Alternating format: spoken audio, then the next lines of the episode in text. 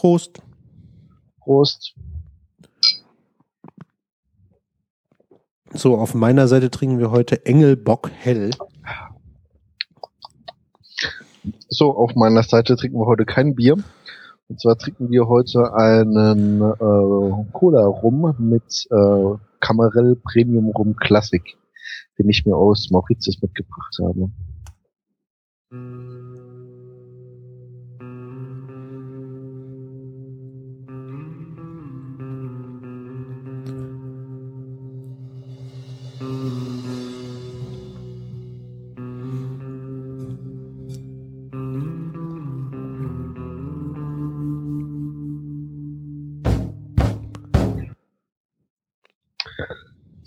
guten Tag. Ähm, wir reden heute hier über ein Buch, das der Johannes gelesen hat. Äh, da werde ich ihn so ein bisschen ausfragen. Und zwar heißt das Buch Interviews führen, ein Handbuch für Ausbildung und Praxis. So, Johannes, sag mal kurz, was, äh, um was geht's denn da? Ja, also das Buch wurde geschrieben von einem Wirtschaftsjournalisten, Mario Müller-Dofel. Dofel. Ich hoffe, ich habe das richtig ausgesprochen. Also nicht Marius Müller-Westernhagen, ne? Das ist ein anderer. Das ist kein Journalist. Ähm, oh. Und da geht es so ein bisschen um den Kontext, in dem Interviews heutzutage stattfinden, mit der professionalisierten PR-Welt, sagt er so schön, aber auch mit Informanten, die halt äh, ziemlich viel Angst haben, weil sie mit dem ganzen Geschäft nichts zu tun haben. Also sozusagen, man hat die total informierten und die gar nicht informierten Informanten. Ähm, es geht darum, wie man Informanten vorbereitet, ähm, wie man überhaupt anfragt, ob man ein Interview machen kann, ähm, wie man dann die Interviewsituation selber handelt, sowohl mit wie soll ich im Interview sitzen, wie auch wie nehme ich den Leuten vielleicht mögliche Ängste. Ähm, es geht um, um die Vorbereitung von Interviews ähm, und dann auch um Fragetechniken und zum Schluss ähm, was uns wahrscheinlich sehr wenig interessiert, auch um die Verschriftlichung von Interviews für Magazine. Ja, ja gut, verschriftlichen will ich unseren Kram nicht. das ist wohl wahr. Okay, ähm, wir haben ja im Vorgespräch gerade schon mal gesagt, wir gehen jetzt erstmal die Kapitel durch, dass wir mal das ganze Buch abgedeckt haben, werden uns dann aber hauptsächlich auf die Fragestrategie und ähm, die Ausweichmethoden oder die Ausweichmanöver ein bisschen fokussieren, aber dass ihr auf jeden Fall mal mitkriegt, was denn alles in dem Buch besprochen wird, äh, gehe ich jetzt die einzelnen Kapitel durch und Johannes erzählt uns kurz was dazu. So, das erste Kapitel ist ähm, Interviews zwischen Wunsch und Wirklichkeit. Ja, ähm, also da beschreibt er halt gerade diesen Gap, dass jetzt ganz viele Journalisten auch ähm, PR-Berater werden und dass dadurch immer diese Worthülsen zutage kommen und dass die Journalisten halt echt äh, kämpfen müssen, um gute Interviews zu bekommen, weil die Leute nicht die Wahrheit sagen wollen. Ähm, dann sagt er kurz, dass es vier Interviewtypen gibt, Sachinterviews, äh, wo die Sache besprochen wird, Meinungsinterviews, ähm, wo eine Meinung besprochen wird, personalisierte Interviews und dann gibt es so einen Sondertyp, personalisierte Sachinterview, das ist so Celebrity-Interviews. Ähm, ja, das ist es im Wesentlichen. Ähm, ich glaube, wenn wir unsere Podcasts angucken, haben wir meistens äh, so eine Art Sachinterview, zum Teil auch ein bisschen personalisiert, weil wir äh, dann Leute, die wir interessant finden, interviewen. Mhm. Ich würde jetzt noch sagen, wir haben auch noch so ein bisschen den Meinungsaspekt mit drin, weil wir ja auch immer gerne unsere Meinung kundtun. Ne? Ja, das ist jetzt bei, bei uns so der Fall. Ähm, die meisten Podcasts sind aber da so nicht so stark. Ich meine, ein, ein, komplettes Meinungsinterview ist halt so, so der, die Geschichte, du gehst auf die Straße und du fragst die Leute, was denken sie von der aktuellen Regierung. Ähm, oder ja, sowas. Ja. Das macht, macht man im Podcast jetzt typischerweise nicht. Richtig, das werden meistens Sachinterviews sein. So, okay. Ähm, dann das nächste Kapitel ist äh, typisch Journalisten. Was sagt ähm, er denn da? Ja, das ist im Prinzip so ein Kapitel, wo er beschreibt, äh, was, was eigentlich ein, ein äh, Interview-Typ sein muss, also wie man Interviews führen soll.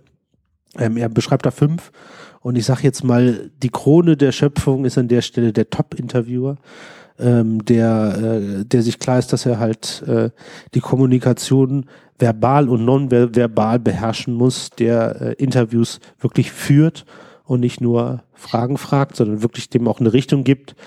Ähm, er äh, versteht, dass ein Interviewprozess immer auch daraus besteht, dass man äh, Dinge gibt dem, dem Interviewpartner, dass man ihm die Chance gibt, sich zu, zu zeigen, seine Interessen auch zu vertreten, also dass der Interviewprozess ein Geben und Nehmen ist. Ähm, er ist kritisch gegen sich selbst und versteht auch, dass der Informant, den er da interviewt, ähm, gewissen Zwängen unterliegt, dass er ihnen bestimmte Dinge halt nicht sagen kann auch. Mhm. Also das heißt, ähm, er kann mit dem ganzen Informationsgewust relativ gut spielen und man kann es auch dementsprechend äh, drehen und einsetzen. Ja, genau. Das ist richtig verstehe. Okay, ähm, lass uns weitergehen. Die vier anderen Interviewtypen könnt ihr dann ja selber nachlesen. ich mal so, ne?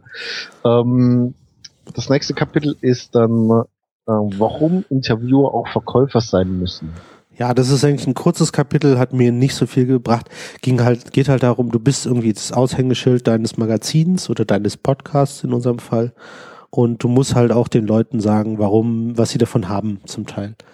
Haben wir jetzt nicht so das Problem, aber kann ich mir schon vorstellen, dass wenn man halt Wirtschaftsjournalist ist, und das ist der gute Herr, äh, dass einem nicht unbedingt jeder Vorstand gerne Interviews gibt zu kritischen Themen. Das heißt, man muss dann auch sagen, hey, wenn du mir ein Interview gibst, dann ja, man muss halt, man muss halt, man muss halt irgendwie zu erklären wissen, guck mal, ich habe schon die Erfahrung und wenn Sie in diesem Magazin das erklären, können Sie auch Ihre Sicht der Dinge darstellen und solche, solche Dinge. Das, also ich würde nicht sagen, das Kapitel ist unwichtig, es ist aber für, für, für mich war es nicht so wichtig, ne? Ja. Wir sind so nett, uns geben die Leute eher gerne Inform äh, Interviews. Ich ne? hoffe es mal. genau. Äh, das nächste Kapitel ist dann äh, typische Inf äh, Informanten. Ja, das, das ist so ein, so ein bisschen äh, ganz, ganz interessante Sache, weil man als Journalist dann offensichtlich ab und an mal andere Berufsgruppen interviewen muss. Nee, echt? Und ähm, da gibt er halt so, so typische Berufsgruppen ähnliche Hinweise, wie man halt mit bestimmten Leuten umgeht. Das ist mir jetzt so bei den Interviews, die wir gemacht haben, bisher nicht so aufgefallen. Wir haben aber auch eigentlich immer Leute interviewt, die aus einer aus einer selben Großgru Berufsgruppe kommen wie wir. Wahrscheinlich, vielleicht ist es dann äh, tatsächlich, wenn man also wenn wir beide jetzt einen Sportler interviewen würden, wäre es vielleicht tatsächlich mal mhm. was anderes. Ähm, ich heb mal einen heraus, er hat den äh, Mediziner zum Beispiel ähm, gesagt und gesagt, Mediziner ähm, sind äh, reden sehr gerne. Ähm, man soll aber gucken, es gibt nur wenige von denen, die sich tatsächlich allgemeinverständlich ausdrucken können und äh, die sind aber dann gut, weil sie auch viel erklären wollen. Ähm, man soll immer den akademischen Titel benutzen, weil das bei äh, Medizinern wichtig ist und ähm, man wird Probleme haben, Mediziner dazu zu bekommen, spekulative Antworten zu geben, weil sie nicht spekul gerne spekulieren, weil das in ihrem Beruf dazu führen kann, dass jemand tot ist. Mhm. Und äh, wie viele äh, typische Informanten hat er da? Also wie viele Gruppen? Roundabout? Habe ich 10, jetzt? 20? Nee, es sind eine ganze Menge. Habe ich jetzt gar nicht im Kopf. Ich kann mal eben durchblättern. Was so eine ungefähre Zahl reicht. Ja, Sind's ich denke, es, es könnten schon so 200 sein. Keine Ahnung. Echt? Ja. Ah, krass. Ähm, okay, aber das sind ja dann alles irgendwie so, so Stereotype. Nee, ähm, so viele sind es dann doch nicht. Moment. Was haben wir hier? Äh, äh, äh, äh. Anwälte, Beamte. Also er hat einige ein bisschen genauer erklärt und andere nicht so. Militär, obere Dienstgrade, Politiker, Polizeisprecher, selbstständige Unternehmer, Topmanager, Universitätsprofessoren, Wissenschaftler. Ja, sind doch eher so 20. Arbeitslose. okay, nicht schlecht. Aber alles, wie gesagt, stereotypenmäßig beschrieben. Ja, klar, also sind, sind natürlich Stereotypen. Er weist auch nochmal darauf hin, wie, bei, wie man das halt so macht. Ne? Ja, das sind Stereotypen und das trifft doch den Einzelnen nicht zu, bla bla bla bla. Aber es hilft halt trotzdem, wenn man sich mal damit beschäftigt hat. Genau, das zeigt schon mal eine Richtung. So, äh, das nächste Kapitel ist dann ähm, die Interviewfrage als Erfolgsgrundlage. Die Inf Interviewanfrage.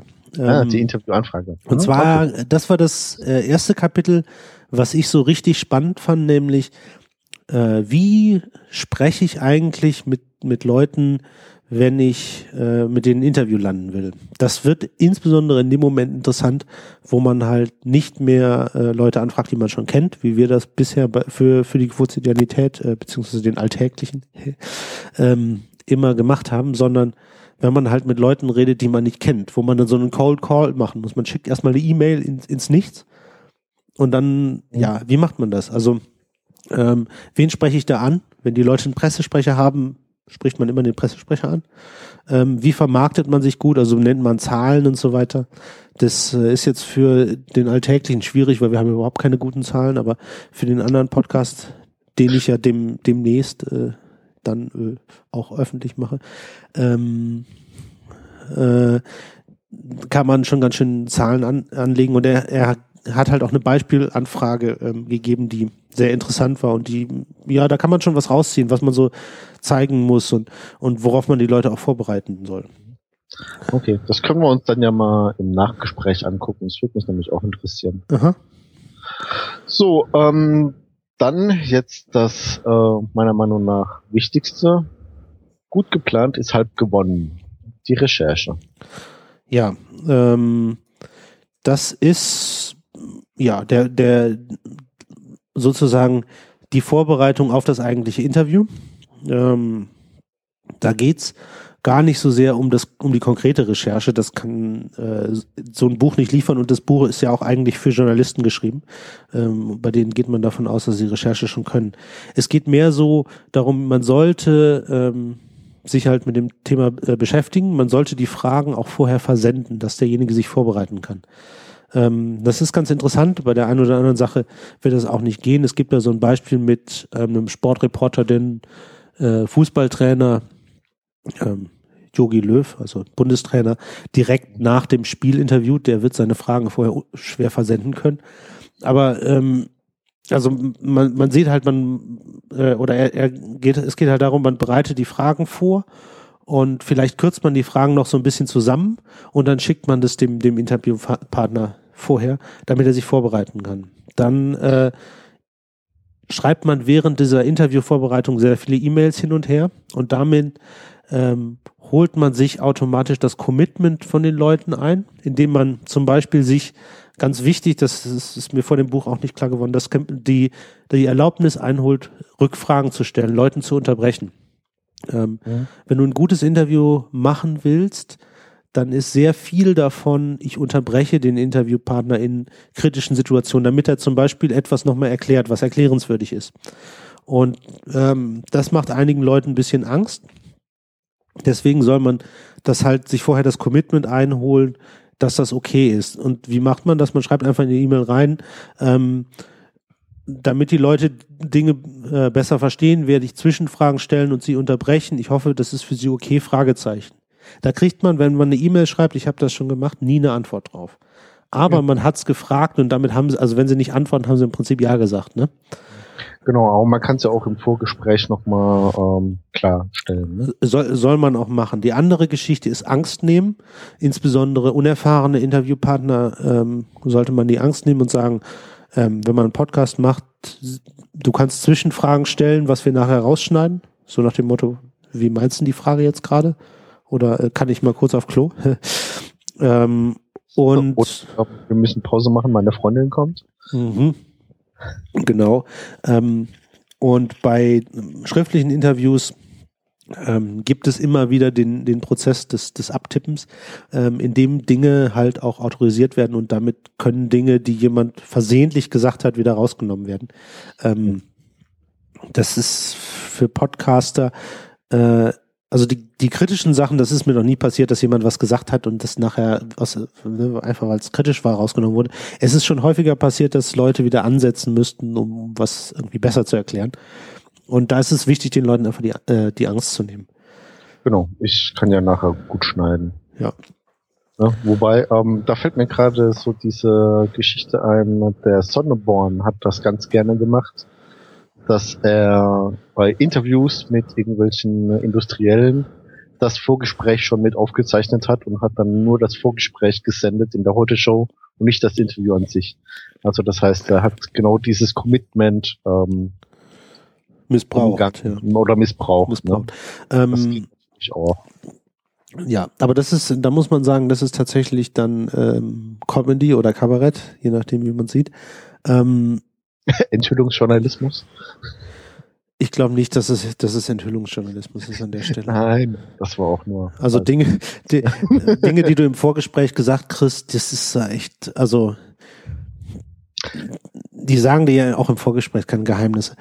Ähm, keine echten die, zumindest. Die wissen, zumindest mal die, die wissen, worum es geht. Ne? Ja. Ähm, und so. damit zerstörst du einfach, das ist, glaube ich, auch was, das habe ich noch nicht gesagt. Er geht halt sehr darauf ein, dass die, die, dass du nur gute Interviews machen kannst, wenn du einig, einigermaßen eine gute Stimmung hast. Ähm, mhm. das kommt auch im nächsten Kapitel. Kannst du jetzt sozusagen den Titel schön an der Stelle vorlesen? Einführen, verführen, hinführen. Ja. Also da gibt's um das, um das Interview, um den Interviewprozess im Makrolevel, also um das eigentliche Aufnehmen. Wie rede ich mit jemand, dass, dass er sich aufwärmt, dass er mir gerne was erzählt? Wie setze ich mich gut hin, dass ich, ähm, dass ich ähm, ein gutes Interview bekomme? Also wie ist das? Ne? Man kann sich das vorstellen, wenn man direkt gegenüber sitzt, ist es sehr konfrontativ. Wenn man so über 90 Grad sitzt, dann ergibt sich immer ein besseres Gespräch. Ähm, dann auch, ähm, wie setze ich mich so, dass zum Beispiel ein mit anwesender Pressesprecher seinen Chef nicht, ohne dass ich es merke, irgendwie Hinweise geben kann. Ähm, und ähm, dann gibt's so eine Sechs-Stufen-Geschichte, äh, wie man das Interview einführt, damit der Interviewpartner sich wohlfühlt. Das ist, hat irgendwie zu tun mit, man zeigt ihm erstmal den Raum und geht dann nochmal raus, damit er sich mit dem Raum zurechtfinden kann und so weiter. Kann man im Details Teil alles nachlesen, ist aber sehr interessant und habe ich äh, zum Teil auch so gemacht jetzt bei den Interviews, die ich kürzlich geführt habe. Und hat das was gebracht? Also ähm ja, also es, man man macht das eigentlich fast automatisch, aber die, die, dass man erstmal sich mit den Leuten unterhält, ähm, auch off the record, also wenn man den, das Ding noch nicht angestellt hat, ist eigentlich ganz gut. Und dann setzt man ihnen irgendwann die Mikrofone auf und dann äh, redet man einfach noch mal so ein bisschen weiter und dann irgendwann sagt man, okay, jetzt, jetzt drücke ich den Aufnahmebutton. Dann, das macht halt eine andere Stimmung, gerade wenn man sich vorher auch noch nicht kennt, weißt du? Mhm. Ah, das ist so ein ähnlicher Effekt wie, ähm, ich habe mich äh, demnächst mit Fotografien auseinandergesetzt. Da lief es genauso und da hat er auch gesagt, ähm, naja, wenn du eine Fotosession machst, dann kannst du davon ausgehen, wenn du zwei Stunden Fotosession machst, dann werden nur die Bilder aus der letzten halben, dreiviertel Stunde was weil erst dann haben sich die Leute an diese Situation gewöhnt und ich glaube, das ist hier ein ganz ähnlicher Effekt. Du redest mit den Leuten, dann gibst du denen die Mikros in die Hand, setzt die Kopfhörer auf, redest noch mal ein bisschen weiter. Das heißt, du, du gewöhnst dir einfach an diese Situation. Ne? Ja, ja, also an, an der Stelle muss man natürlich sagen, gerade als Podcaster sind auch non-intrusive ähm, Mikrofone sehr hilfreich. Ne? Also ich habe jetzt Nackenbügelmikrofone gekauft ohne Kopfhörer.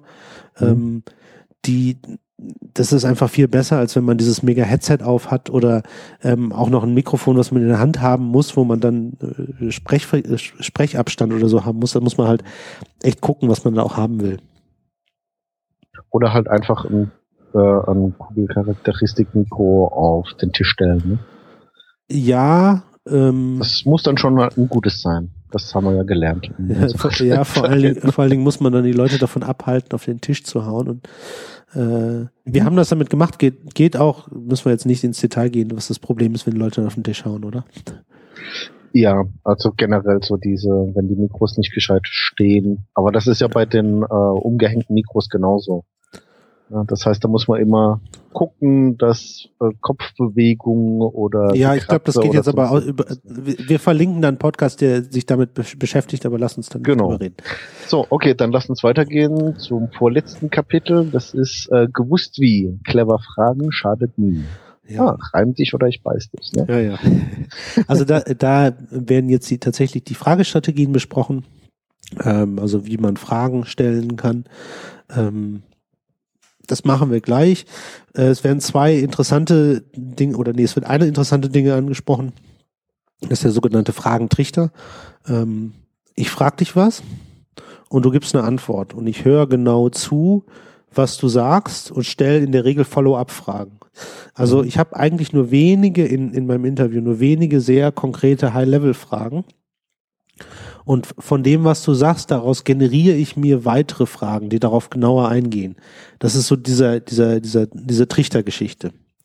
Ähm, aus dem anderen Podcast, den ich jetzt gerade mache, ähm, habe ich äh, dann in, den, in dem, in dem Host-Manual gelernt, es gibt noch etwas, das ist eine Fragenspirale, das ist für so Podcasts, wie wir die machen, ähm, oder wie die, äh, wie Chaos Radio Express das macht, ähm, wenn man so ein Thema so komplett covert. Ähm, mhm. Ganz interessant.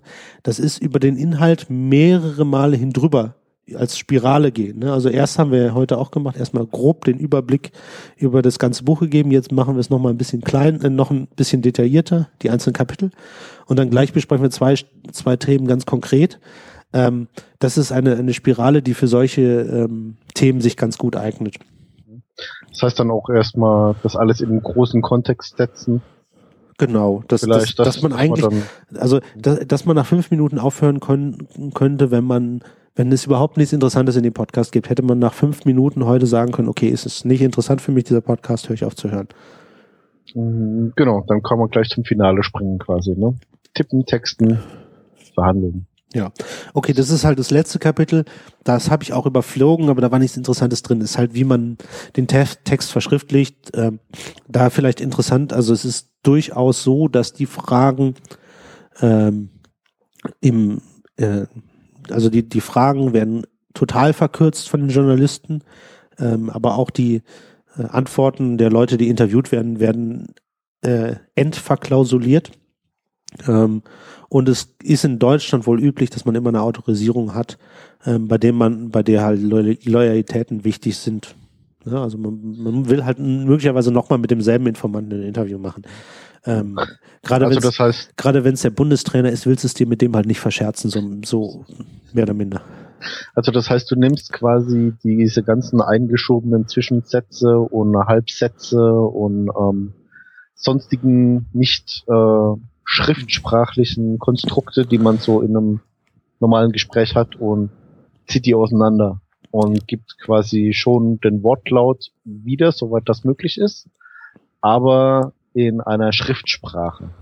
Genau, ja. Also das ist völlig legitim, das Ding wirklich zu verschriftlichen auch. Also da muss, da soll man auch keine Scheu vor haben.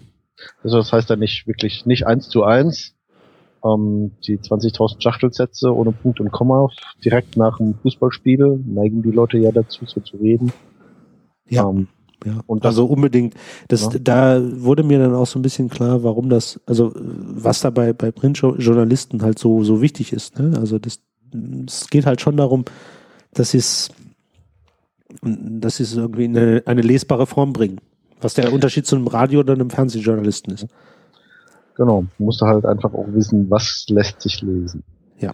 Okay, aber das ist ja für uns nicht so relevant. Genau. Äh, sag ich mal, ja. wir, wir werden es nicht verschriftlichen, aber für alle, die das mal vorhaben, wäre das vielleicht eine ganz nette Sache. Okay, so jetzt haben wir den äh, Überblick über die einzelnen Kapitel.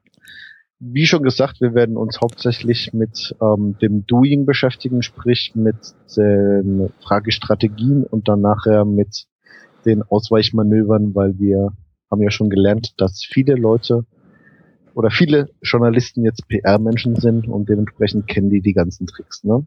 Ja, ähm, erinnere mich mal nachher dran, da habe ich noch, noch eine, eine, eine, spezielle Hinzufügung zu einem Podcast. Also, ähm, aber okay. lass uns mit den Fragestrategien anfangen. Ähm, genau. Ähm, dann Fragestrategien. Also, wenn ich das hier richtig lese, gibt es ja äh, die offenen und die geschlossenen Fragen, dass wir vielleicht gerade mal, bevor wir einsteigen in die Beispiele, die zwei definieren. Ja, also eine offene Frage fängt mit einem W an. Warum machst du diesen Podcast? Eine geschlossene Frage, also eine echt geschlossene Frage ist eine Frage, auf die man mit Ja, ja und Nein anfragen, äh, antworten kann. Also du kannst eine Fragestellung bist du heute Morgen vor 9 Uhr aufgestanden? Mm, ja. Siehst du?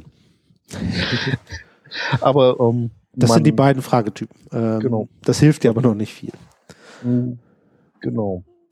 Ähm, die offenen Fragen, ähm, was, was ist denn hier so der Vorteil von, wenn wir jetzt wirklich mal sagen, okay, geschlossene Fragen sind doof und offene Fragen sind gut? Ja, also wenn du zurück an diesen Fragetichter denkst, ist halt, du fängst immer mit einer offenen Frage an. Ähm, und du möchtest das Ganze besonders so gestalten, dass derjenige halt eine Chance hat, das Ganze in eine bestimmte Richtung zu, zu, zu bringen, einfach auch damit er, ähm, damit er reden kann. Es ist zum Beispiel so, dass, dass ähm, ich glaube, das, ist, das kommt in dem, in dem äh, einführenden Kapitel drin, man sollte immer mit einer offenen Frage anfangen und da auch bei der allerersten nicht unterbrechen. Weil man will ihn einfach erstmal oder sie, äh, man will einfach den Interviewpartner erst, erstmal einfach reden lassen. Dann gibt es bestimmte Arten von offenen Fragen, was ganz interessant ist. Äh, man kann also zum Beispiel Erlebnisse abfragen. Ähm, wie haben Sie den Unfall erlebt oder sowas? Ähm, man kann aber auch äh, so eine so eine Art Motivation äh, anfragen. Also dezent schmeicheln. Jetzt muss ich mal gerade hier. Ich habe mir immer die Seitenzahlen dabei geschrieben und das müssen wir wahrscheinlich nachher rauseditieren. Fun. Ähm, so. Haben wir da Motivation? Oh, Ach so, ja. Ähm, Mikro war aus. Dein Mikro oder was? Ja. ähm, also eine Motivationsfrage wäre jetzt sowas wie, äh, wie konnte es passieren, dass ein so erfahrener Trainer wie Sie, bla bla bla.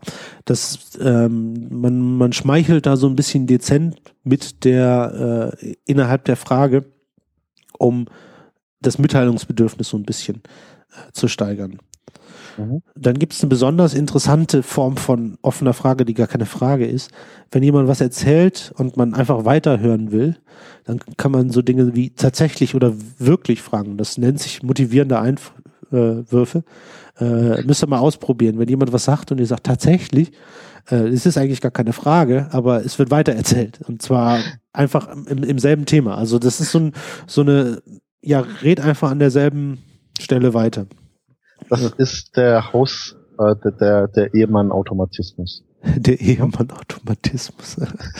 Dann gibt's die Prognosefragen, wo man einfach äh, fragt, wie denken Sie, dass das, das und das werden wird? Und hier ist gerade bei Medizinern aber auch anderen Berufsgruppen halt ab und zu mal notwendig, die Leute auch zusätzlich zu motivieren. Deswegen halt diese Motivationsfrage mit der Schmeichelei zwischendrin. Ähm, man kann äh, eine Provokation äh, bringen. Und hier ein interessanter Punkt, auf den immer eingegangen wird, ist, ähm, wenn man den Interviewpartner kritisiert, sollte man das nie selber tun als Journalist. Mhm. Ähm, man, soll im, man sollte immer jemand anders zitieren. Im Zweifelsfall hat im, also ich meine, wenn du der Einzige bist, der diese Kritik hat, äh, ein bisschen wenig. Ähm, also in der Regel gibt es immer irgendjemand, der das kritisiert hat. Ähm, und den sollte man an der Stelle zitieren. Wenn, wenn es keine konkrete äh, Person sagt, dann sagt man, Weini, deine Kritiker sagen immer, dass du zu viel redest. Damit bin ich so ein bisschen aus dem Schneider, weil ich habe ja nicht gesagt, ich bin der Kritiker. Und damit ähm, kann man zwar ähm, die Sache im Prinzip ansprechen und man kann die Reaktion darauf provozieren, man nimmt sich aber selber aus der Schusslinie und man ist nicht selber der Böse sozusagen. So ein Trick. Muss, müssen wir mal darauf achten. Es ist mir, seitdem ich das gehört habe, sehr oft aufgefallen, dass Journalisten das echt häufig machen. Ähm, mhm. ja klar, die, äh, deswegen ist ja auch die Vorbereitung so wichtig, ne? dass man eben genau solche Spielchen eben machen kann. Ja. Ähm, ist, ist natürlich die Frage, inwiefern das bei, bei Podcasts auch so ist. Wenn man allerdings kein, kein Podcast, der seine eigene Meinung mit einbringen will, ist, mhm. ähm, sollte man das halt weglassen. Dann so, sollte man immer mindestens jemand anders finden, der genauso äh, genau die Meinung hat, um das halt sozusagen als Bande zu nutzen. Und es macht wahrscheinlich die Interviews auch besser. Ähm, er spricht da immer von Gesinnungsjournalisten. Das sind so Journalisten, die schreiben dann für das Greenpeace-Magazin, wenn die sich mit einem Atomkonzern unterhalten, äh, dann weißt du genau, wie das Interview ausgeht. Das wird nie ein, ein, ein gutes Interview werden. Die werden auch nie gute Informationen da bekommen. ist dann zu einseitig. Ne? Es ist ja, also wenn der, wenn dein Interviewpartner weiß, dass du sowieso gegen ihn bist, dann wird das Interview nicht gut. So berechtigt deine Interessen in dem Fall dann noch sein mögen. Ne? Okay. Aber ähm, das sind ja dann auch schon, ähm, also wir haben ja mal äh, bei der Quotidianität die eristische Dialektik gelesen. Ähm, was meinst du, kann man da so ein paar Sachen mit einfließen lassen? Also jetzt gerade so bei der Provokation oder bei den motivierten, motivierenden Einwürfen es und so weiter? Ist, es ist, äh, ich, du kannst, äh, ich habe mir das jetzt auf dem da noch nicht angeguckt, äh, müsste ich noch mal genauer gucken. Du kannst sicher die ein, den einen oder anderen Kunstgriff wieder verwenden. Ähm, was du allerdings, was allerdings klar sein muss, ist, wenn du ein Interview machst, geht es nicht darum, dass du recht hast. Also die, mhm. die Motivation eines Interviews ist nie deine Meinung zu zeigen. Die Motivation ist halt ähm, immer, dass du, dass du ein, ein Sprachrohr, jemand ein, ein Sprachrohr gibst quasi. Und ähm, das kann auch quasi gegen seinen Willen sein, dass er sich zu bestimmten Vorwürfen äußern muss, weil er sich, weil du ihn einfach fragst und die wenigsten Leute ähm, dann einfach dich, dich ignorieren ähm, beziehungsweise nur die ganz guten. Es gibt so ein wunderbares äh, Beispiel mit Helmut Schmidt hier drin. Sandra Maischberger und Helmut Schmidt und Helmut Schmidt sagt fast gar nichts. Ähm, das heißt, er hat dann wirklich immer nur ja, nein. Manchmal grummelt er nur, wenn sie eine Frage stellt. ich meine, sie fragt halt auch übers Rauchen und solche Dinge, wo du dir denkst, das ist doch scheißegal, aber ähm, es ja, ist, da hat, da hat der Mann echt interessantere Dinge zu erzählen, glaube ich. Äh, aber es ist schon, es ist schon, schon begeistert. Nur, ähm, also oft äh, antworten die Leute halt dann doch auf Fragen. Mhm. Also da, da, ist auch so eine interessante Technik, wo er sagt, ja, wenn man eine kritische Frage hat und das erste Mal kriegt man keine Antwort, dann kann man erstmal von dem Thema weggehen, gerade in einem Print-Interview, wo man ja nachher auch die Reihenfolge der Fragen verändern kann. Ähm, äh, echt? Und ja klar, ich meine, ist ja ein Print-Interview, du kannst alles hey. mit dem Text machen. Ähm, oh, das, das kann ja aber schon sehr, sehr ähm,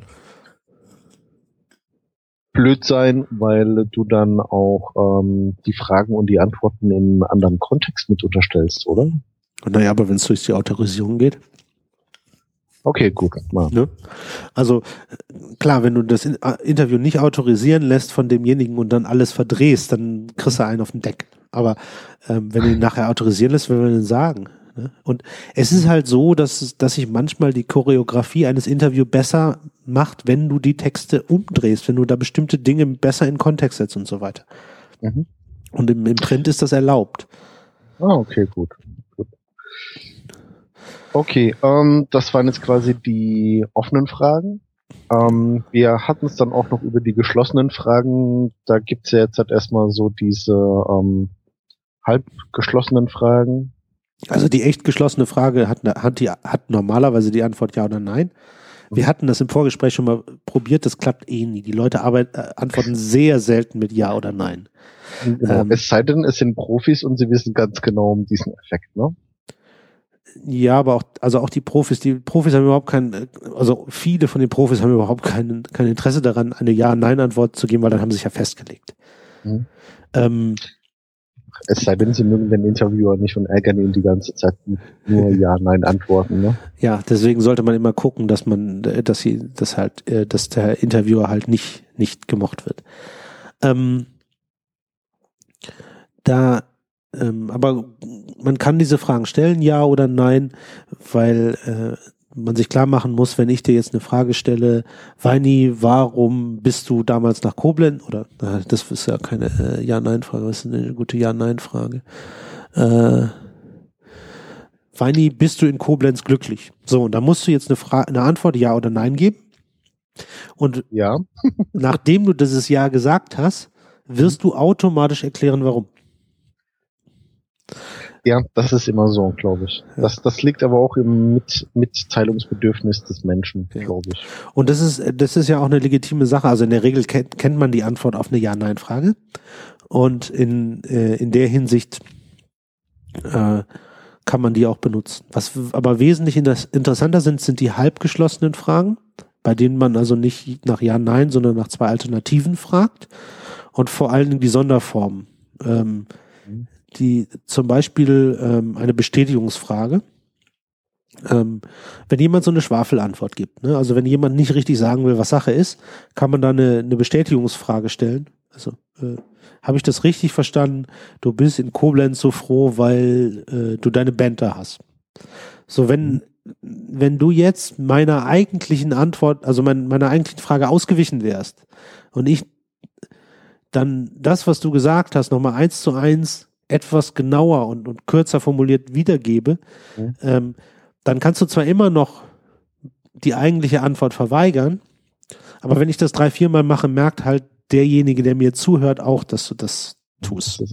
Genau, ähm, da gab es doch diese Technik bei dem aktiven Zuhören, dass man äh, das Gesagte des Gegenübers äh, umformuliert. Also dieses äh, Rephrasing hieß das, glaube ich.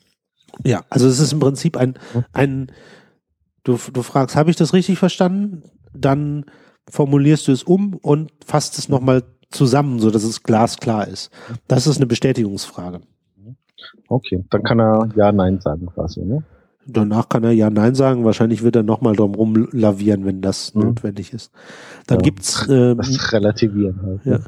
Ähm, dann gibt's eine Konkretisierungsfrage, die sind, die sind sehr wichtig. Bei Geschwafeleien äh, beziehen sich oft auf Adjektive. Also mhm. man merken, wenn jemand viel zu viele Adjektive benutzt, dann schwafelt er mhm. meistens. Mhm. Und ähm, da kann man sich dann einzelne wirklich äh, gute äh, Adjektive, also da gibt's halt so die, die, die Standard-Dinger, ich suche mal wieder ein Beispiel draus. Ähm, dö, dö, dö, dö, dö. Dö. Konkretisierungsfrage. Moment. Ja, Konkretisierungsfrage. Äh, Sie sagten, dass Sie aus dem heutigen Spiel Ihrer Mannschaft viel gelernt hätten. Was meinen Sie damit konkret?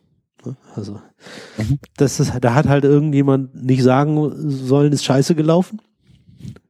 Äh, und dann sagst du, ja, was meinen Sie denn damit konkret, dass Sie viel gelernt haben? Dann muss er halt ne, nochmal noch mal ran. Ähm, genau, dass auch Glück dazu gehört, dass der Tormann von Mexiko bei der Ecke gerade eben just richtig stand, sonst hätte Niederlande den Ausgleich gemacht. Ja. Ähm, Suggestivfragen sind so Dinge, äh, ja, kann klappen, muss nicht klappen. Also wenn man, wenn man jemand sozusagen eine Antwort vorgibt, ist es nicht so, dass bla bla bla. Das mhm. kann aber äh, ganz schnell nach hinten losgehen, wenn man nämlich das Falsche suggeriert. Mhm. Ja, äh, das, das würde ich dann aber auch eher nutzen in einem Umfeld, wo ich dann sage, okay, es ist eh klar, ähm, was gesagt werden soll und der Gegenüber tut sich ein bisschen schwer. Ne? Ja, also ja, das ist so ein bisschen, bisschen äh, Leute aus der Defensive locken. Wobei, genau. Ähm, ähm, also es gibt noch die Vergleichsfrage, das ist nicht so spannend, wenn man sagt, okay, ja, sind jetzt zwei Unfälle gewesen und die vergleiche ich miteinander. Ähm, also gerade in den Arten äh, von, von dem, die wir machen, ähm, ist das nicht so interessant was ich sehr interessant finde, ist ein bewusstes Missverständnis. Ähm, weil das, also das finde ich wesentlich besser als, äh, als diese, diese äh, Suggestivfrage, indem man die Antwort selber vorgibt. Ähm, ich lese das mal kurz vor. Mhm. Unkooperative Interviewpartner missverstehen. Die meisten Menschen haben das Bedürfnis, sich zu erklären, wenn sie sich missverstanden fühlen. Das kann sich der Journalist wie folgt zunutze machen. Wenn er das Interesse eines Gesprächspartners am Interview steigern will, sollte ihn einmal absichtlich missverspielen. Beispielsweise Antwort des äh, genervten Trainers. Ich kann heute noch nicht sagen, ob ich im nächsten Spiel der B oder der C auflaufen wird. Das werden Sie sehen, wenn es soweit ist. Scheinbar beiläufige Feststellung des Interviewers. Na, da scheint mir der B ja dem C den Rang abzulaufen. Das wird B gerne hören. Aber jetzt zur Torwartleistung. Trainer? Äh, Moment mal. Das haben Sie wohl etwas missverstanden. Nun muss er konkreter werden, um falsche Interpretationen seiner Antwort zu vermeiden. Oft drücken sich Informanten nach einem Missverständnis sicherheitshalber präziser aus als vorher. Ein genialer aber, Kunstgriff. Ja, aber, aber da musste echt fit drin sein, oder? Da, das, da, da muss der Ahnung vom Thema haben. Da muss der Ahnung vom Thema haben, klar. Also ich glaube, irgendwo in dem Buch steht auch, dein wichtigstes Tool als Interviewer ist zuhören. Mhm. Zuhören, zuhören, zuhören, dass du halt wirklich an den wichtigen Stellen dann auch einhaken kannst. Mhm. Und äh, aber an sowas merkt man es halt. Ja, ich glaube, das macht auch viel Übung aus dann, oder? Ja, sicher. Also was denn sonst, ne? Richtig, was denn sonst? Okay, ähm, Gibt es sonst noch irgendwas, was wir bei den Fragen irgendwie berücksichtigen sollten? Also ähm, wir haben halt ich, kann dir, ich kann dir hier mal diese Liste der typischen Fragefehler äh, auflisten, mhm. aber das, naja. Also Frage. Äh, das sind aber nicht alle Fehler, oder? Die man machen kann. Nein, das sind, das sind die typischen Fragefehler. Mhm. Oder die häufigsten. Ähm, zu lange Frage, zu kompliziertes Frage, zu aggressive Frage, äh, zu unkonkret oder falsch recherchiert damit endet das Kapitel. Das ist auch ganz interessant, aber ich meine, äh, der, Vorteil, den du als äh, Podcaster natürlich hast, ist, du kannst deine Fragen im Nachhinein immer anhören und dann dir überlegen, was habe ich da gemacht. Ja. Ähm, ich glaube, das sollte man auch tun und dann wird man da wahrscheinlich auch. So lernt man halt, indem man seine Podcasts dann nochmal anhört. Genau. Äh, gibt's, äh, hat er irgendwie an, an ein paar naja, ist das blöd, wenn ich danach frage, aber ähm, was ist eine zu lange Frage? Hat er da gesagt, das darf nicht länger sein wie 15 Nee, Wörter, nee, das war, das ist eine, genau so eine Auflistung gewesen. Ach so. Das heißt, wenn ich mir dann nachher meinen Podcast anhöre oder mein, mein Interview an mir anhöre und dann ich am Ende der Frage schon wieder vergessen habe, was am Anfang, was ich am Anfang gesagt habe, dann war es wohl zu lang. Ja. ja. Also, ja, schade. Ich, ich hätte jetzt gerne irgendwie so, so ein paar Beispiele gehabt. Nee, da, da waren keine, aber ich meine, merkst du schon. genau. Okay, ähm, so viel zu den Fragen. Ähm, wenn wir uns jetzt halt angucken, dass ähm, äh, ja viele äh, Fachleute auf der anderen Seite jetzt sitzen und natürlich äh, diese ganzen Spielchen kennen, gibt es da natürlich auch ähm, Ausweichmanöver quasi. Ne? Ja. Ähm, Welche gibt's denn da? es, gibt ein, es gibt ein paar typische, die er aufgelistet hat. Hast ähm, du gemerkt? Die Frage, ne? Welche gibt's denn da? Welche gibt's denn da? Ja. Schön. Ähm, schön kurz, schön konkret. Ich lese mal gerade die Überschriften von allen vor, dann können wir in die einzelnen reingehen. Mhm. Also wir haben Schlüsselworte umdrehen, Umschreiben der Frage, Zeitwechsel in der Antwort, Ausweichen mit Witz, der sogenannte Kennedy Quip, Unterstellungen anzweifeln, Ausweichmanöver im Sinne des Advocatus Diaboli und Anf Antwort verweigern. Ähm, ja, die können wir jetzt durchgehen und äh, ich kann so ein bisschen die Beispiele geben. Das wird die das Schöne in dem Buch muss man ganz klar sagen, sind die ganzen Beispiele da drin. Er hat eigentlich sehr wenig erklärt. Er hat einfach gesagt, hier so ist es. Und dann hat er hinterher noch so ein zwei Dinge erklärt. Aber ähm, es wird an den Beispielen schon so oft sehr glasklar. Also ich mhm. fange jetzt einfach mal mit dem Schlüsselwort umdrehen an. Ähm, da wird äh, von einem äh, Journalisten gefragt nach den Restrukturierungskosten in einer Pressekonferenz. Mhm. Und ähm, der Vorstand, der da gefragt wird, ähm, dreht das ganze Ding um, indem er äh, nicht, also er sagt irgendwas von einem dreistelligen Millionenbetrag ähm, und dann redet er noch von äh, Restrukturierung und wie die Restrukturierung ähm, denn so ähm, ja das Unternehmen beeinflussen wird und wie alles toll werden wird. Äh, dann macht er noch einen kleinen Exkurs zwischendrin, äh, in dem er Luxusautos und Luxusuhren vergleicht, was halt auch Quatsch ist.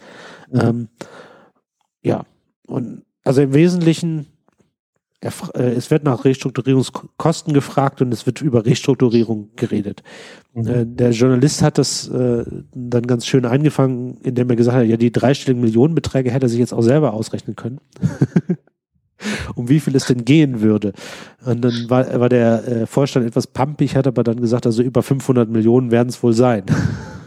Ah, also das, das heißt, äh, ähm, Moment, äh, lass mich mal nach oben setzen äh, er hat dann quasi so ein bisschen was aus einer Bestätigungsfrage und einer Provokationsfrage gemacht, ne?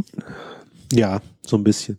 Da, ich glaube, äh, dies, die, diese, dieses Interview, das war halt auf einer Pressekonferenz.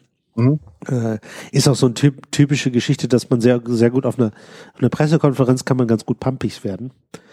Weil ähm, da ist, da hat man nicht so einen direkten, direkten Kontakt zu demjenigen, der oben auf der Bühne sitzt. Mhm. Und wenn der pumpig zurückantwortet, dann merken das halt alle anderen anwesenden Journalisten auch.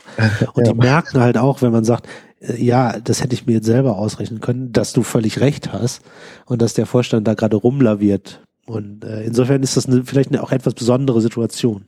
Mhm.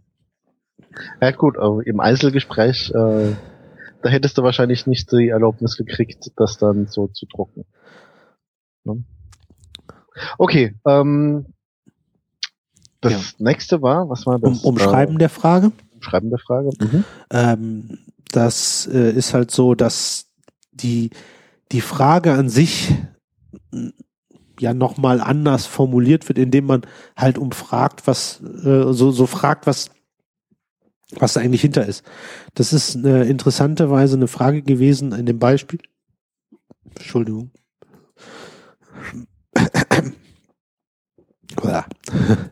ähm, das ist eine Frage in dem Beispiel gewesen zu Entlassungen und an welchen äh, Standorten denn diese Entlassungen stattfinden.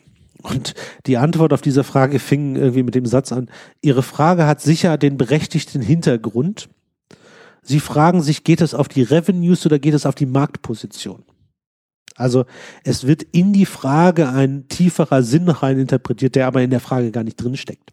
Du hast gefragt, wo werden die Leute entlassen und nicht, ob das Unternehmen dadurch Geld verlieren wird.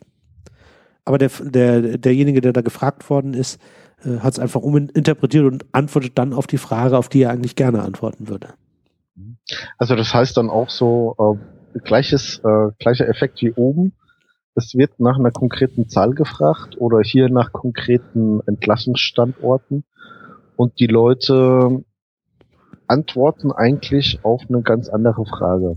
Ja, ich habe das in dem äh, in meinem neuen Podcast jetzt tatsächlich er erlebt beim Nachhören einer Episode von einem Kollegen, der die gemacht hat. Ähm, da wurde eine ganz klare Frage äh, gestellt, nämlich kann man in auf dieser Plattform auch andere Sprachen benutzen als die Sprache, um die es ja jetzt gerade ging. Die korrekte Antwort wäre ge äh, gewesen ja oder nein. Mhm. Ne? Die Antwort war aber I get this question a lot. Also ich, ich krieg diese Frage häufig. Und dann hat er irgendwie was anderes erzählt und ganz zum Schluss konntest du dann so dir rausfriemeln, dass die Antwort Nein war. Äh. Und das ist gar nicht so, so selten. Ja, aber da neige ich ja dann immer dazu, ähm, ich meine, wenn es jetzt halt um so ein Interview um ein Produkt geht, ne? also war ja eine Plattform, sein Produkt nehme ich an. Eine, also man ist da immer etwas vorsichtiger, weil es war eine Open Source Software, der Mann hat kein, kein finanzielles Interesse und das macht uns immer etwas, etwas weniger aggressiv. Soll ich auf den nächsten gehen? Ja, gehen wir auf den nächsten. Zeitwechsel in der Antwort. Ähm, das ist ein, äh, ein schöner Trick, wenn man nach schlechten Ergebnissen gefragt wird. Ähm, man spricht von der rosigen Zukunft. Man sagt, ja, früher, ja, das Ergebnis ist schlecht, aber wir haben das und das gemacht äh, und deswegen wird alles besser. Ist ähm, ein typisches Ding, was man gesagt kriegt, sollte man machen, wenn man so äh, im, im Bewerbungsgespräch gefragt wird. Ne? Nach dem Motto, was ist Ihre größte Schwäche? Dann soll man ja im Prinzip sagen, eine Schwäche und was man jetzt gerade daran tut, sie nicht mehr zu haben. Und genau ja. das ist halt der, der Zeitwechsel in der Antwort. Ne? Man, man sagt, ja, früher war es schlecht, aber wir machen ja das und das. Oder halt eine Stärke als vermeintliche Schwäche deklarieren. Ja. Aber das sind ja genauso die ganzen Tricks, die kennen die Personaler. Ne? Ja, aber das, das wollen sie offensichtlich hören. Ähm, genau, also das, das heißt dann halt wirklich sagen, okay, ähm, ich werde was Konkretes zu heute gefragt und sagt dann, ja, ja, ist ja okay, heute ist das so, aber in der Zukunft, bla bla bla bla bla. Ja. Und die Reaktion darauf ist halt eine Alternativ- oder äh, Suggestivfrage, also nach dem Motto, Sie, Sie sagen, Sie sagen also, Sie haben ein so schlechtes Ergebnis erzielt, weil Sie es nicht besser konnten und jetzt behaupten Sie, es ginge besser, weil? Also das heißt, sie waren wirklich so schlecht, dass es schlechter nicht mehr geht. Das heißt, es muss in Zukunft besser werden. Ja. ja. Ja, ja das, das, da muss man wirklich, also das, ich, ich glaube, äh, wenn man das nicht wirklich geübt hat, dann, dann kann man da schon wirklich ein bisschen reinfallen, ne? Ja, ja, da muss Also das wird nicht so einfach. das ja, sage ich dir. Hm, das glaube ich auch. Okay, ähm, du hattest vorhin das mit dem Kennedy, Kennedy Grip. Ja, das ist eine äh, typisch, typische Sache, auf etwas äh, auszuweichen. Typische Frage an einen Vorstandsvorsitzenden, wie viel verdienen Sie? Antwort, das kann ich Ihnen nicht sagen, sonst will man, sonst äh, will man, weiß es meine Frau und will was ab. ja, und du lachst halt, ne? Und irgendwie, aber was halt, was dabei untergeht, ist halt die Sache, er will auf die Fragen nicht antworten. Und es ist halt, da, da kommt es halt so ein bisschen, da kam bei mir dann zum Teil auch so ein bisschen, ja, okay, wenn er auf die Frage nicht antworten will, vielleicht hat es auch einen Grund.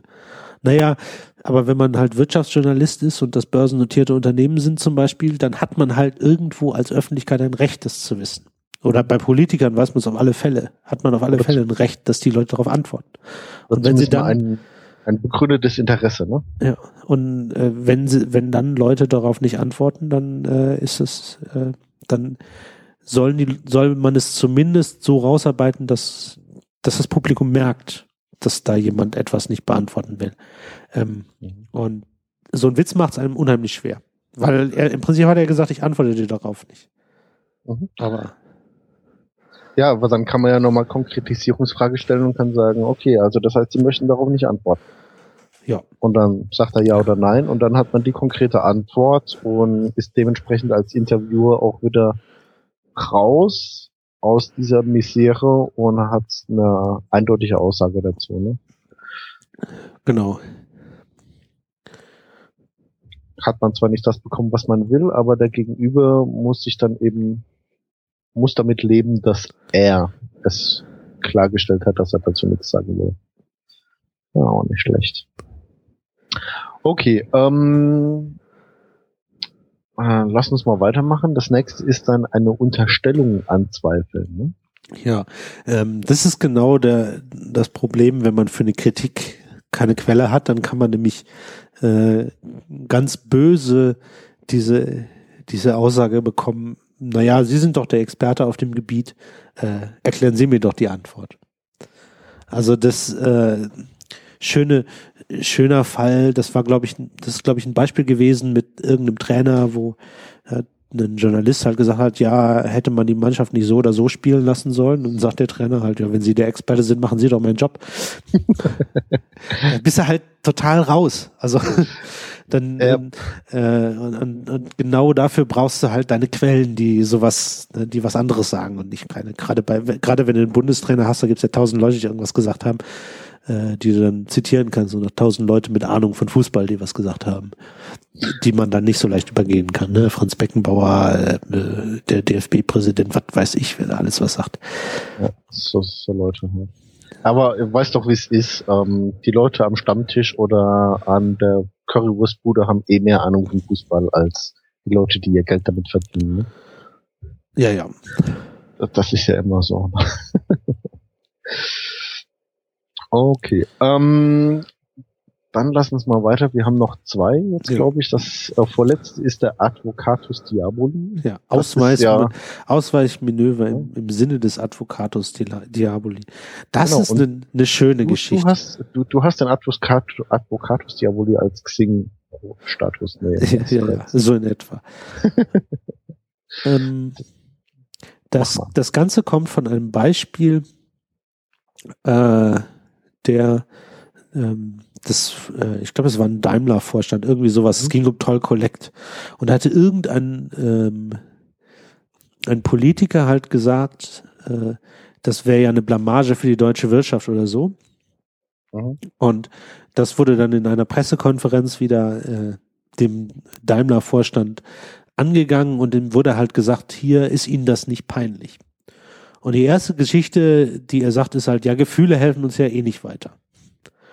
Außerdem ähm, wäre er ja der Meinung, dass deutsche Politiker die deutsche Wirtschaft ja wohl verteidigen sollten. Das heißt, an der Stelle greift er die Quelle direkt an. Mhm. Ähm, und zwar auf einer ganz anderen Ebene. Ne? Also er wurde gefragt, mal, hast du es hier nicht total verbockt? Und der sagt halt, wäre es nicht Aufgabe der deutschen Politiker, immer zu behaupten, wir sind total großartig, auch wenn wir es total verbockt haben. Ähm, und dann. Da musst, da musst du echt verdammt aufpassen als Interviewer, dass du da nicht in die Falle reinläufst, ne? Mhm. Weil wenn er dich angreift, also selbst, also wenn, wenn er dann deine Quelle angreift und deine Argumentation, dann neigst du ja vielleicht dazu, dich in den Verteidigungsmodus zu begeben. Ne?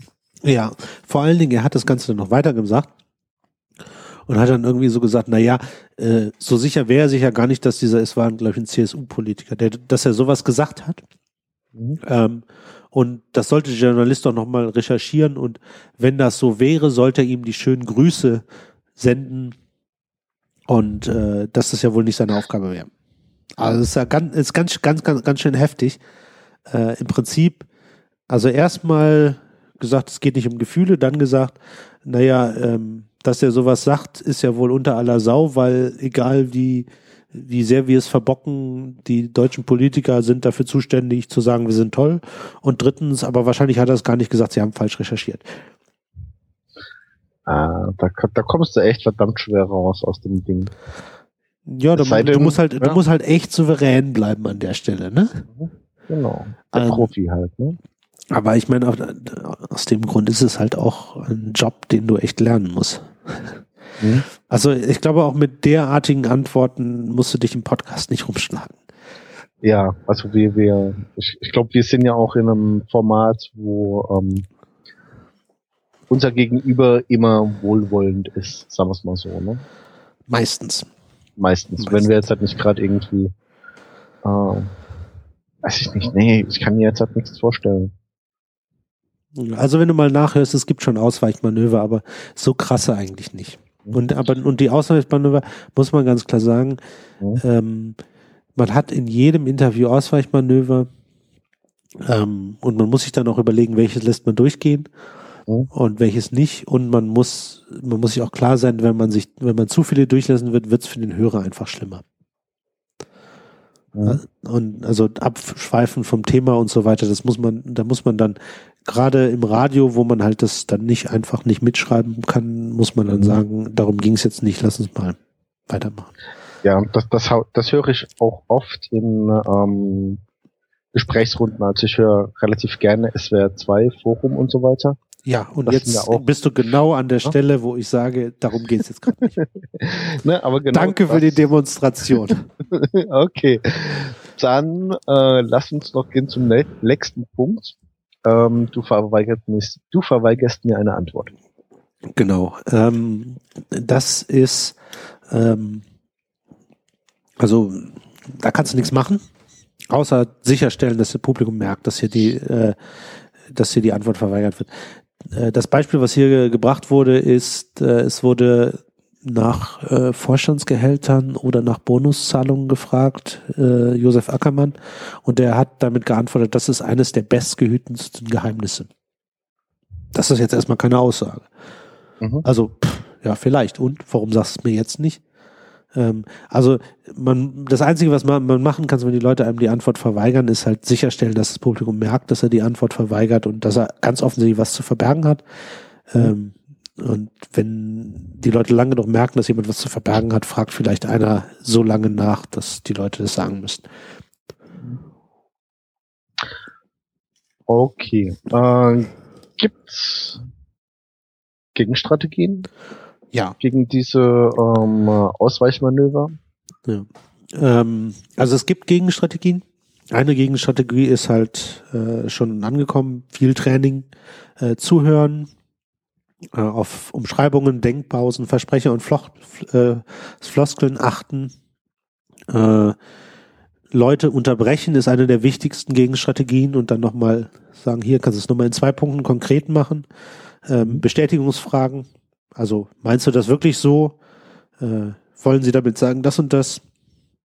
Ähm, von Phrasen nicht täuschen lassen und Phrasen erkennen. Phrasen sind redundant, un, äh, unlogisch, haben viele Adjektive. Ähm, ein, ein Trick, der bei Radio geht, gerade wenn es live gesendet ist ähm, oder bei Fernsehen. Bei Podcast aber eigentlich auch, ist äh, einfach das Mikrofon länger hinhalten.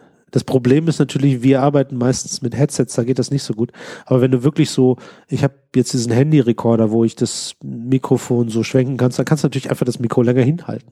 Und wenn der, oder, bitte? Oder du machst einfach längere Pausen. Es gibt ja auch ähm, so diese in der Sprachtheorie die Geschichte, dass äh, in gewissen ähm, ja in, in gewissen Sprachräumen äh, die Pausen ab einer gewissen Anzahl Zeit, keine Ahnung, zwei, drei Sekunden oder eine Sekunde, da wird's unangenehm und dann fängt jemand an zu reden. Und das ist dann, glaube ich, auch so ein bisschen das, wo man dann sagen kann, okay, ich schweige jetzt länger und dann muss er mir ja schon eine Antwort geben. Ja, also grundsätzlich, wenn, wenn man nicht mit Profis arbeitet, ist länger, länger warten immer besser. Dann reden sie weiter. Also wenn man eine Frage stellt und es kommt keine Antwort, einfach warten. Mhm. Kann man ja nachher rausschneiden. ja. Ähm, ja, dann habe ich hier mir nochmal angestrichen, ich wollte was vorlesen. Box 201. Was ist denn das? Ah. Häufige Fehler von Journalisten in äh, Frage-Antwort-Situationen. Sie stellen zu viele offene W-Fragen, sodass der Interviewte seine gewünschte Antwortagenda relativ leicht durchsetzen kann. Fragen im Ton zu aggressiv, sodass der Interviewte die Fragen als Angriffe versteht und sich innerlich verschließt. Vermitteln durch tendenziöse Fragen den Eindruck, dass sie nicht neutral sind, sondern parteiisch fragen. Fragen eintönig und inhaltlich unoriginell, sodass sich der Interviewpartner langweilt hören dem Interviewten nicht aufmerksam zu und erkennen deshalb nicht, ob und wann sie nachhaken sollen?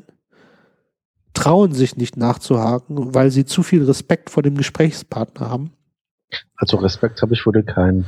Beantworten sich heikle Fragen selbst, weil sie Angst vor der eigenen Courage und vor negativen Reaktionen des Informanten haben.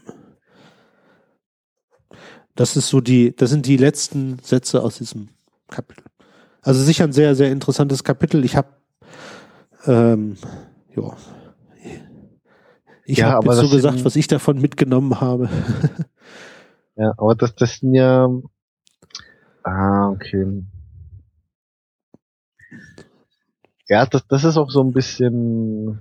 Es ja, gibt keine, nicht, also es gibt keine Patentlösung, ne? Genau, genau, das wollte ich gerade so sagen. Ich meine, du hast jetzt jetzt hier zweimal drin äh, länger das Mikro hinhalten und die Sprechpausen aussitzen, das kommt für mich auf genau das gleiche raus. Ne? Ja, gut, länger das Mikro hinhalten ist irgendwie deutlicher. Genau, und nicht mit dem Interviewpartner streiten, das ist so ein bisschen die Professionalität. Ja. Einfach, ne? ich glaube, also ich glaube, der, der wichtigste Punkt ist äh, der erste Zuhören. Du musst es halt erkennen, du musst es üben, du musst besser werden. Genau, und wenn du zuhörst, dann und dich noch im Thema auskennst, dann ergibt sich ja ein schönes Gespräch daraus. Im Wesentlichen die Liste vorher, die hilft dir nur, diese Situation zu erkennen. Ne? Und wenn, also und dazu musst du dann wieder zuhören. Also so ist das ungefähr. Genau. Ist das so ein bisschen wie bei uh, Crucial Conversations und Confrontations und so? Da war das ja auch ähnlich aufgebaut, ne? Ja, nur, also hier ist halt schon auch immer wieder drin, es ist ein, ähm, es ist ein Geben und Nehmen, das heißt, man muss halt irgendwie einen Interessensausgleich haben. Crucial Conversations war ja so ein bisschen mehr kuscheln. Ja. Da ging es um die Sicherheit dann, ne? Ja. Okay. Ähm, hast du noch was, was du zu den Fragen und ähm, Gegenstrategien und Ausweichmanövern und so weiter sagen möchtest? Nein. Hm, vielleicht ein schönes Beispiel? Hast du noch? Soll ich mal eins vorlesen? Hm, ja, so, so ein, eins, was dir, was du besonders interessant fandest, was, was gut reinpasst. Ich nehme mal das von, von dem Advocatus Diaboli. Mhm. Ausweichmanöver im Stil des Advocatus Diaboli. Dass der Journalist seinen Interviewpartner neutral kritisieren kann, indem er Kritik von Dritten zitiert, wurde bereits beschrieben. Hier ein Beispiel von einem für ein Ausweichmanöver auf diese Fragetechnik auf der bereits erwähnten Pressekonferenz von Daimler Kreisler hakte ein Journalist nach. Noch einmal eine Frage zu Toll Collect. Sie gestatten? Denn es muss ja sein. Hat das Mausdesaster Auswirkungen auf das Image von Daimler Chrysler? Viele Ko Kollegen schreiben das. Es ist von Fush in Germany die Rede. CSU-Generalsekretär Söder spricht von Murks in Germany statt Made in Germany. Das sind sehr starke Äußerungen, wie man sie lange nicht mehr gehört hat. Ich bewundere Ihre Ruhe. Bitte sagen Sie doch mal etwas dazu. Der Daimler-Kreiser-Chef Schrepp lüftete sein Jackett und sagte, wiederum wörtlich, ich finde es schade, wenn Politiker in diesem Form über ein Thema sprechen. Jetzt unabhängig davon, ob das sachlich richtig ist, wäre es doch die Pflicht von uns allen zu versuchen, diesen Standort Bundesrepublik Deutschland und wenn so ein Thema passiert, trotzdem in der Welt zu verteidigen, um das entsprechende Wirtschaftsgeschehen anzukurbeln und endlich von diesen dramatischen Situationen der Arbeitslosen runterzukommen. Äh, das würde er ich ja vielleicht ins Pflichtenbuch schreiben eines Politikers. Ich weiß es nicht, ob er es gesagt hat, aber vielleicht können Sie das mal checken und ihm das dann meine besten Grüße geben. Analyse. Schrepp äußert sich inhaltlich höchst zweifelhaft. Warum sollte es staatslich sein, Daimler Chrysler in der Welt zu verteidigen, obwohl der Staat durch das Mautdesaster Einnahmen gehen? Und warum sollte dadurch die Arbeitslosigkeit sinken? Zudem nennt Schremp die kritischen Drehten nicht beim Namen, sondern zieht ihre Relevanz und ihre Argumentation in Zweifel. Andere Ausweichmöglichkeiten von Interviewten, sie, naja, das lassen wir. Mhm. Ja, aber das, das das war schon ein sehr schönes Beispiel. Das wird ganz klar dadurch, glaube ich. Ne? Das ist aber, das ist tatsächlich auch ähm, ikonisch für das Buch. Also das, die, mhm. die Beispiele sind echt, die, die bringen es. Die, es wird ja nicht viel erklärt hier. Es mhm. sind gute Beispiele rausgesucht worden, die es dir halt glasklar machen. Und ähm, die Analyse hinterher finde ich auch immer ganz gut. Ja, und dann macht er eine kurze Analyse und dann ist alles klar. Mhm. Ja, das ist nicht schlecht. Das ist nicht schlecht. Okay, also mh, mm, wenn du jetzt dazu nichts mehr hast, dann würde ich quasi zum äh, letzten Punkt kommen. Ja. Quasi, wir haben jetzt hier ein äh, besonderes Format. Wir sind zu zweit, machen einen Podcast und wenn wir Interviews machen, fragen wir immer einen auf der anderen Seite. War bisher, glaube ich, immer so, oder? Ja. Ja. Äh, also das heißt Interviews in Teams. Was Genau. Da gibt es einen ganz, ganz kurzen Abschnitt dazu. Den habe ich auch nur deswegen reingenommen, weil ich glaube, und das können wir jetzt sozusagen live dann gleich machen, wir sollten es mal diskutieren, weil er macht unheimlich viel Sinn. Ich fange mal mit mhm. einem kurzen Ausschnitt an. Interviewteams führen oft schlechte Interviews als Einzelinterviewer. Das kann an der mangelnden kommunikativen Sensibilität einzelner Teammitglieder liegen, aber auch an persönlichen Eitelkeiten, die einzelne Journalisten über den gemeinsamen Gesprächserfolg stellen. Im Folgenden werden Fehler von Interviewteams beschrieben, die der Interviewqualität aus journalistischer Sicht schaden, aber dem Gesprächspartner zugutekommen. Schlimmstenfalls hat das Interviewteam kein gemeinsames Interviewteam äh, Ziel und somit auch keine einheitliche Gesprächsstrategie. Zwar hat sich vielleicht jeder Redakteur für sich vorbereitet, doch als Team sind sie unorganisiert. Ein cleverer Gesprächspartner dürfte es dadurch leicht fallen, die Redakteure gegeneinander auszuschieben, angenehme Fragen aufschweifend und unangenehme Fragen gar nicht zu beantworten. Denn das Journalistenteam hat keinen gemeinsamen Plan, wie es das verhindern könnte. Ähm, es gibt dann noch andere D Dinge. Also das erste ist halt kein gemeinsames Interviewziel. Man ist sich nicht so richtig klar, was soll aus den Dingen rauskommen. Ähm, das zweite ist, man hat kein gemeinsames Interview, äh, man hat ein gemeinsames Interviewziel, also man will, weiß, was rauskommen soll, aber man hat keine gemeinsame Strategie. Also man weiß nicht, wie die Fragen sind. Man hat sich halt so nicht, nicht so im Detail abgesprochen, ähm, wie dieses Interview äh, Rande gehen soll. Mhm. Dann ähm, gibt es den, den Fall, dass man zwar ein gemeinsames Internet, äh, Interviewziel, auch eine gemeinsame Strategie hat, dass aber der eine mehr weiß als der andere. Ich glaube, Punkt drei haut bei uns auf die Kerbe. Ähm, Ja. ähm, wir haben eigentlich nie das Problem, dass wir nicht ein gemeinsames Interviewziel hat ab, äh, und die Strategie ist einigermaßen gut vor, vorher abgesprochen, aber einer von uns weiß immer mehr als der andere. Mhm. Die zweiten beiden sind für Podcast eher irrelevant, also dass man Rangspiele hat. Der eine will den Chefredakteur raushängen lassen und dass Journalisten sich ins Gehege kommen, generell, generell, ja, passiert. Die Lösung dafür, äh, also er sagt, wenn man das irgendwie vermeiden kann, dann macht man kein äh, Interview im Team. Ähm, nie. Äh, wenn es sich aber nicht anders machen lässt, also zum Beispiel, wenn der Chefredakteur einfach auch damit bei sein will, wenn man gerade äh, Wladimir Putin, interviewt, ähm, dann sollte man ein gemeinsames Ziel vereinbaren, äh, eine gemeinsame äh, Strategie planen und dann so sich Rollen überlegen. Also der eine ist zum Beispiel der Good Cop, der andere der Bad Cop oder äh, der eine ist der Teamchef und der andere ist der Adjutant. Äh, was er damit meinte, weiß ich gar nicht, hat er auch so genau nicht erklärt. Aber dass man einfach sagt, okay, der eine ist jetzt derjenige, der mit den W-Fragen vorprescht und der zweite fragt die genaueren Fragen, was weiß ich, oder man, man teilt sich die, die, die Bereiche auf, die gefragt werden, oder, oder, oder. Einfach sowas. Ja, ich glaube, das, das wird bei uns schon Sinn machen, äh, dass du dann die genaueren Fragen stellst, weil meistens, zumindest mal in den Dingen, die wir bisher hatten, wusstest du im Gro mehr über die eigentlichen Themen, ne? Ja, müsste man, man gucken. Ich glaube, bei Philipp wussten wir beide genau so wenig viel wie der andere. Aber ähm, ja, pff. Also ich, denke grund, grundsätzlich, diese Rollenaufteilung macht schon echt Sinn. Äh, Interviewziel festlegen, wie gesagt, haben wir immer gemacht. Die Strategie ist dadurch immer ganz gut ausgearbeitet, dass wir halt eine gemeinsame Frageliste haben. Aber sozusagen, ja, hier ähm, vielleicht, vielleicht kann man auch so Dinge machen, wie der eine führt das Interview und der andere ist nur so ein bisschen für Follow-up-Fragen zuständig.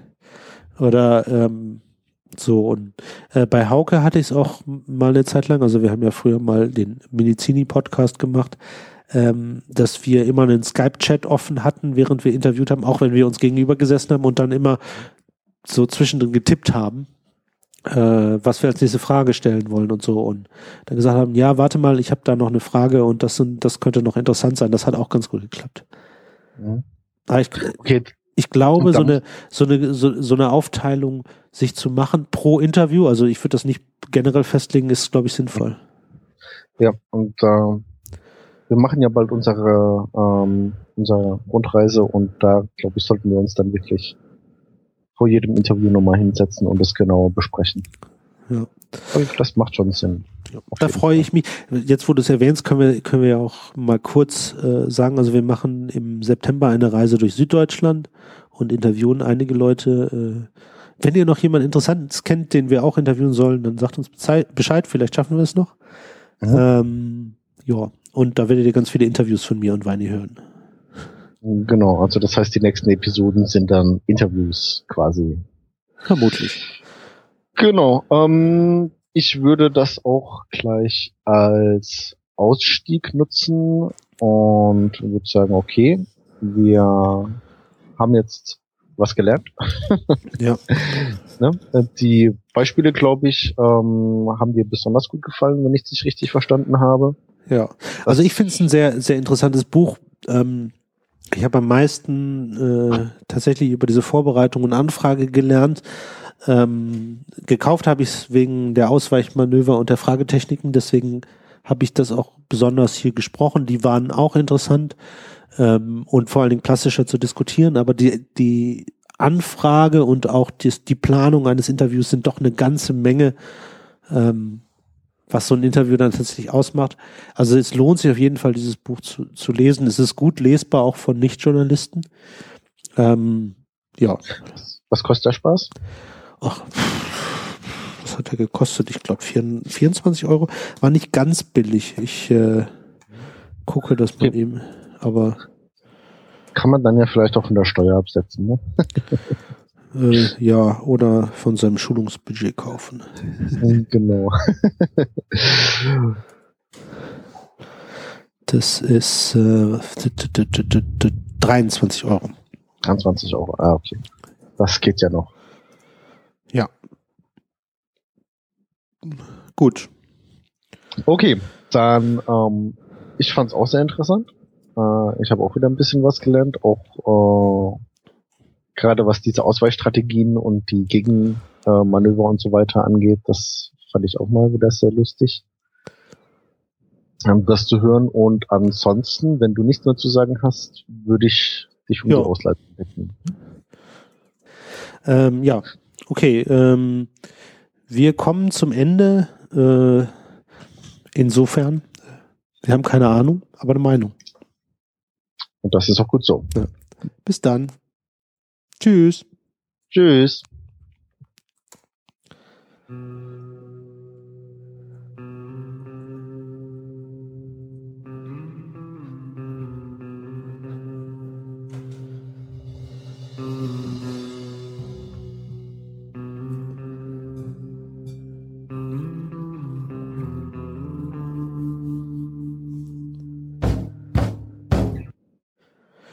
So, äh, soll ich mal anfangen?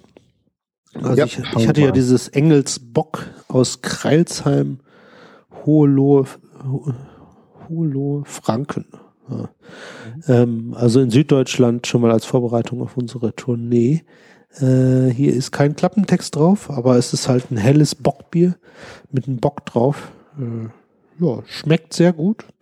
Schön kräftig, helles Bier, schön der Hopfengeschmack da drin. Ich mag ja äh, Bockbier auch ganz gerne. Hat Mhm. mir gefallen. Nicht schlecht. So, und äh, ich hatte ja kein Bier. Und zwar hatte ich ein Cola Rum, und zwar mit Afri-Cola und meinem Camarel Premium Rum Classic. Das musst du das mir ist- nachher nochmal schicken, damit ich das richtig in die Shownotes schreibe. Ähm, und zwar ist das ein äh, weißer Rum, also nicht äh, im Holzfass gelagert, sondern pur. Ist äh, aus Mauritius. Ist ein sehr leckerer Rum, hat so ein bisschen einen leichten äh, Zitrus äh. Und äh, gerade mit Afrikola, die ich ja für Cocktails eh viel, viel lieber nehme als Coca-Cola oder sonst eine andere Cola, äh, kam der sehr, sehr gut. Also auch passend zum heißen Wetter, was wir in letzter Zeit hatten. Jetzt nicht mehr. Fand ich, ja, jetzt nicht mehr. Jetzt regnet's, aber das, das ist okay. Okay.